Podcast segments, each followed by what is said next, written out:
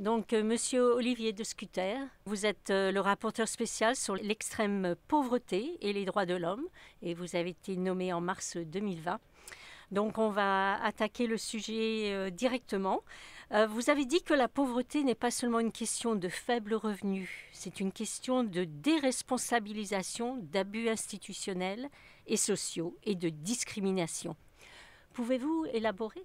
Quand on parle avec les personnes en pauvreté, de leur expérience vécue au quotidien.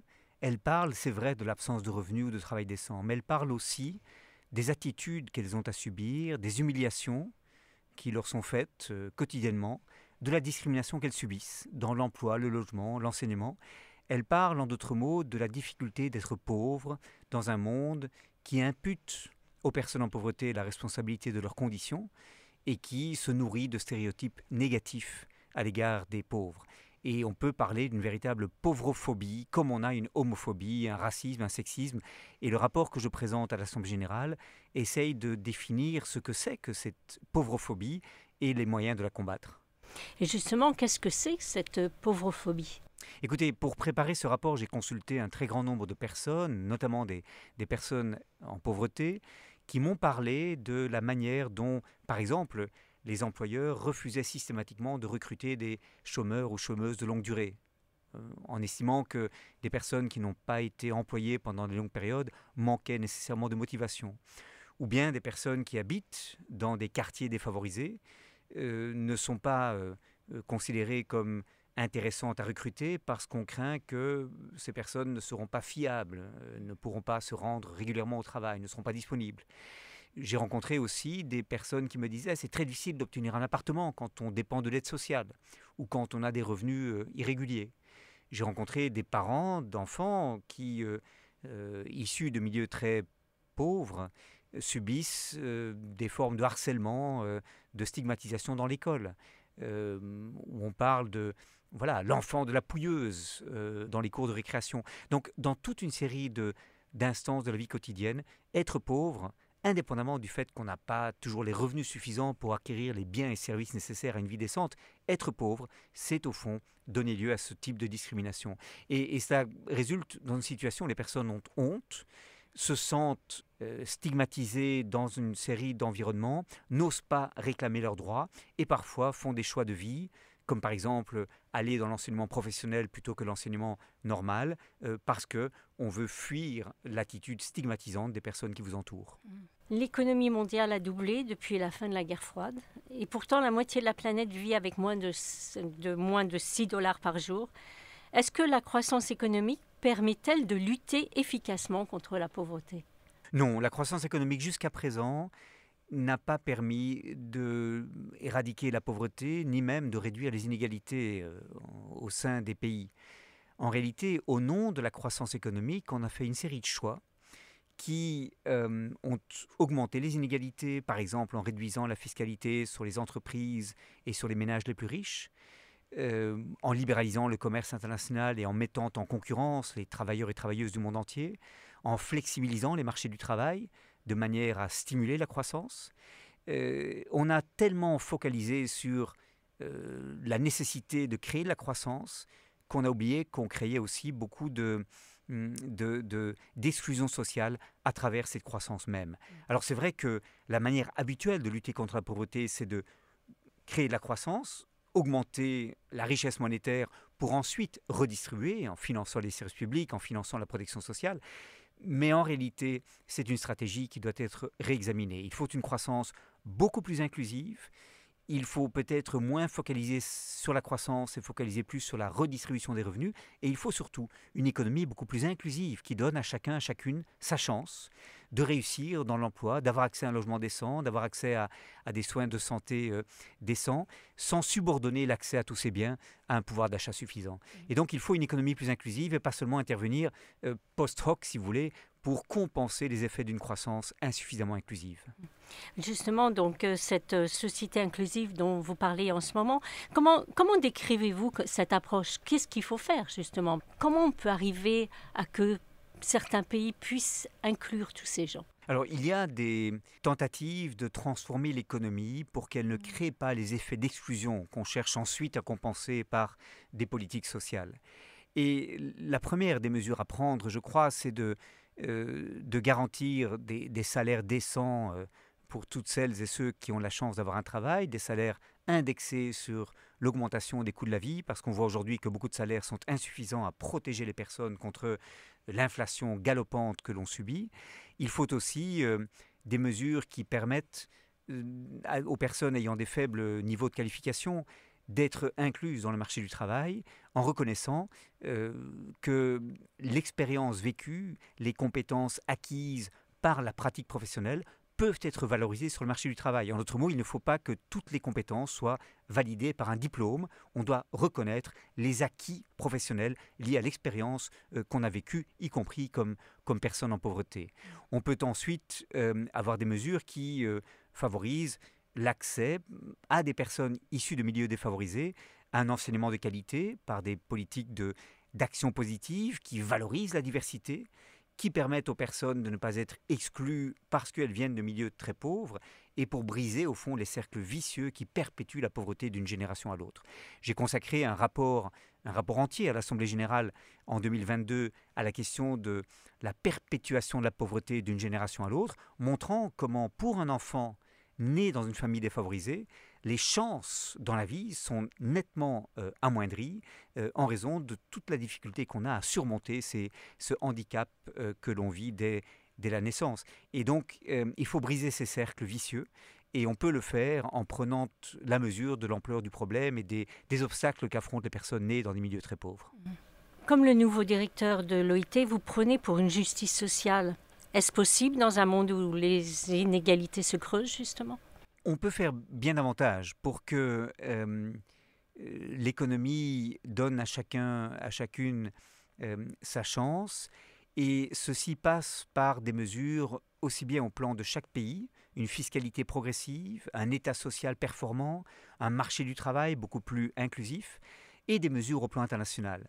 Avec l'OIT, justement, nous préconisons le renforcement de mécanismes de solidarité nord-sud pour que la protection sociale soit davantage garantie. Vous savez, les États se sont engagés à travers les objectifs de développement, du, de, développement durable. L'objectif numéro 1, l'éradication de la pauvreté, inclut une cible, la cible 1.3, euh, qui concerne l'universalisation des socles de protection sociale. L'engagement, en fait, c'est que tous les États se dotent de socles de protection sociale protégeant les personnes de la naissance à, la mort, avec des, allocations familiales, des, allocations de, de, maternité, des allocations de chômage, des allocations maladie, invalidité, des allocations de, des pensions de vieillesse, etc., que, que, que cela bénéficie à l'ensemble de la population dans une perspective de cycle de vie.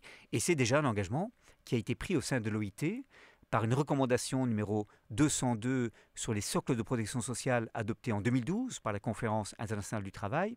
Et donc ce sont les engagements que les États ont pris. Mais pour les États les plus pauvres, ce n'est pas finançable. Euh, on a calculé que pour les, États euh, euh, à faible revenu, protéger l'ensemble de leur population, et cela concerne 711 millions de personnes, avec tous les socles de protection sociale, ça représenterait plus de 15% de leur PIB. 15% d'un PIB d'un pays, c'est impayable à court terme. Il faut donc aider ces pays. Et avec l'OIT, nous travaillons à la mise sur pied d'un Fonds mondial de la protection sociale, un nouveau mécanisme international de financement de la protection sociale pour stimuler les pays à faire davantage au bénéfice de leur population et les aider à surmonter ce, ce défaut de financement euh, que les pays à faible revenu affrontent. C'est un investissement pour l'avenir.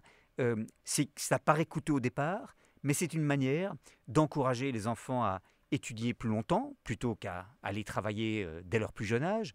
C'est une manière de protéger la santé des populations, donc d'avoir une main-d'œuvre plus performante et, et, de meilleure qualité. C'est une manière aussi de permettre aux familles de ne pas avoir à, vendre des outils productifs en cas de crise pour simplement faire face aux, aux, nécessités les plus urgentes. Donc la protection sociale, ce n'est pas un luxe, c'est un investissement dans une croissance plus inclusive et dans des sociétés plus résilientes. Monsieur De Scooter, dernière question. Pensez-vous que justement que l'éradication de la pauvreté d'ici 2030 n'est plus qu'un rêve? Et selon vous, quelles sont les stratégies qui doivent être mises en place pour y arriver? On a certainement pas tout tenté qui permettrait de nous faire progresser vers cet objectif ambitieux, l'éradication de la pauvreté extrême d'ici 2030. Euh, beaucoup reste à faire et euh, il est tout à fait essentiel que l'on investisse davantage dans la protection sociale. Je suis frappé par exemple de voir que beaucoup de pays restent affectés par une dette extérieure énorme. Euh, au total, en 2020, les pays en développement ont payé 374 milliards de dollars en remboursement de leur dette, ce qu'on appelle le service de la dette extérieure.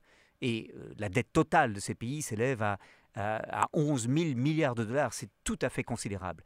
14 pays euh, africains, pour ne donner que cet exemple, payent plus pour rembourser leurs dettes qu'ils n'investissent dans la santé, l'enseignement et la protection sociale combinés. Donc c'est un premier levier qu'on pourrait utiliser, c'est la restructuration de la dette et euh, l'abolition de la dette des pays les plus endettés pour leur permettre d'investir dans la lutte contre la pauvreté. Euh, on pourrait aussi, bien entendu, euh, euh, favoriser dans ces pays des investissements en matière d'éducation, de santé, de services à la population. beaucoup de pays ont trop peu investi pour le bénéfice de leur population et n'ont pas du tout mis les budgets nécessaires pour, la protection sociale. En fait, par rapport à, certains domaines d'intervention de l'État, les budgets consacrés à la protection sociale demeurent très largement insuffisants. Pour des raisons qui tiennent notamment au souci des pays de maintenir des finances publiques en bon état, euh, pour être crédibles auprès des créanciers internationaux, ces pays se conforment aux prescriptions qui leur sont faites par les institutions financières internationales, qui recommandent de ne pas augmenter trop la dette, la dette publique, mais la conséquence, c'est que ces pays euh, euh, continuent d'avoir des populations très pauvres et n'augmentent pas les salaires, euh, ne renforcent pas la protection sociale au détriment de l'avenir de leur population. Donc on peut faire bien davantage, mais on n'a pas l'impression que l'on a vraiment fait jusqu'à présent de la lutte contre la pauvreté la priorité numéro un, qu'elle est pourtant dans les objectifs de développement durable. Est-ce que vous êtes optimiste? Je suis conscient que la crise actuelle que nous traversons, qui se traduit par une explosion brutale des coûts de l'énergie, de l'alimentation et en général par une inflation galopante dans l'ensemble des régions du monde, peut être une opportunité. Déjà avec la crise de Covid-19, beaucoup de pays avaient pris conscience euh, des lacunes de leur système de protection sociale et avaient euh, mis sur pied toute une série de mesures euh, de protection sociale euh, visant à protéger leur population contre le choc de la pandémie. C'est un mouvement très important qui a été créé en faveur du renforcement des socles de protection sociale. Ce qu'il faut, c'est pérenniser cela. Euh, c'est que les investissements faits dans l'urgence par les États pour protéger la population contre les chocs de la pandémie et aujourd'hui euh, le choc de l'inflation soient confirmés euh, permettre de créer dans le chef des populations des droits que les gens puissent revendiquer, et finalement créer ou garantir un droit à la sécurité sociale euh, qui soit pérenne, qui soit garanti dans le temps euh, et qui soit financé à la hauteur des attentes et des besoins de la population. ça suppose, je l'ai dit, le renforcement de la solidarité internationale, cela suppose aussi une volonté politique au plan interne. Beaucoup de pays n'ont pas du tout fait les efforts euh, qu'il fallait en misant sur le fait que la croissance économique résoudrait tous les problèmes, mais on oublie que la croissance sans redistribution euh, n'est pas de nature à résorber la pauvreté et à réduire les inégalités, et au fond, on s'est arrêté au milieu du guet. On prend des mesures de plus en plus pour essayer que les, économies soient remises à flot et pour que les investisseurs euh, réinvestissent mais on oublie qu'il faut redistribuer la richesse créée et protéger les personnes en pauvreté contre le risque d'exclusion sociale. Monsieur Olivier de Scooter, merci beaucoup. Avec grand plaisir. Merci.